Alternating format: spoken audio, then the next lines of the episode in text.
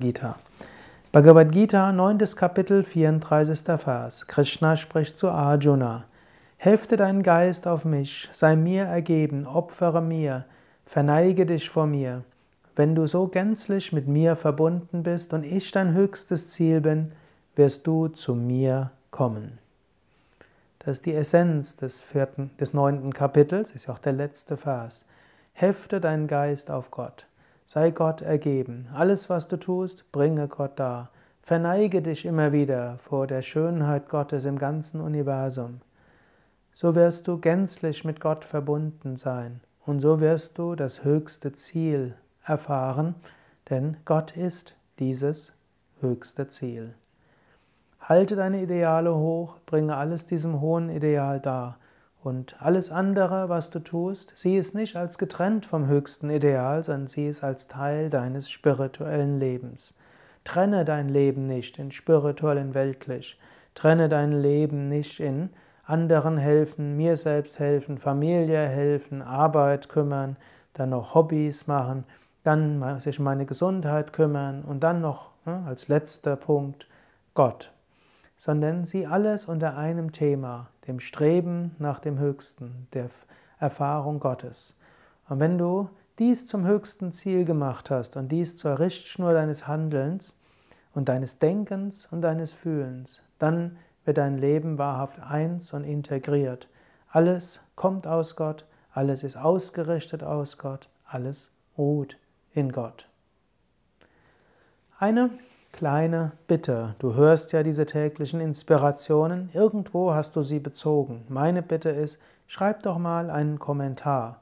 Wenn du diese täglichen Inspirationen in iTunes beziehst, dann bitte mach dir doch die Mühe, logge dich in iTunes ein und schreib mal einen Kommentar dazu, gib mal eine Bewertung.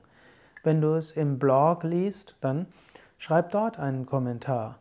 Wenn du es in einem anderen der vielen Podcast-Verzeichnisse liest oder hörst, dann schreib dort einen Kommentar. Das heißt so schön, die Kommentare sind hm, das Feuer oder die Nahrung für diejenigen, die diese Podcasts produzieren. Ich habe schon so viele Ausgaben dieses Podcasts gemacht. Es wäre schön, von dir auch mal etwas zu hören und eben am liebsten im Blog, in iTunes, in Podster oder wo auch immer du das beziehst. Es hat nämlich auch noch einen weiteren Vorteil. Du kannst anderen auch helfen und dienen, wenn du einen Kommentar schreibst.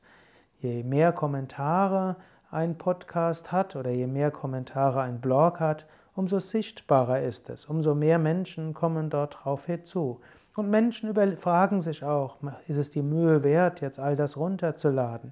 Wenn sie sehen, ah, da gibt es Menschen, denen hat das viel gegeben, es gibt Menschen, die hat das inspiriert, dann sagen sie, ja, da kann ich das auch hm, abonnieren.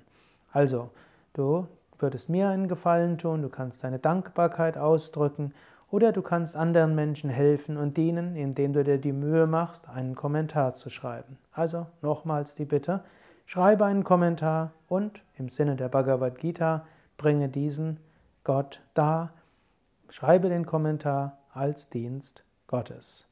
Dies war das neunte Kapitel der Bhagavad Gita und der letzte Nachvers oder der Epilog des neunten Kapitels ist Hariom Tatsat iti Srimad Bhagavad Om Hari Om Tat Sat Iti Srimad Bhagavad Gita Supanishatsu Brahma Vidyayam Yoga Shastre Shri Krishna Arjuna Samvade Raja Vidya Raja Guhya Yogo Nama Navamodhyaya.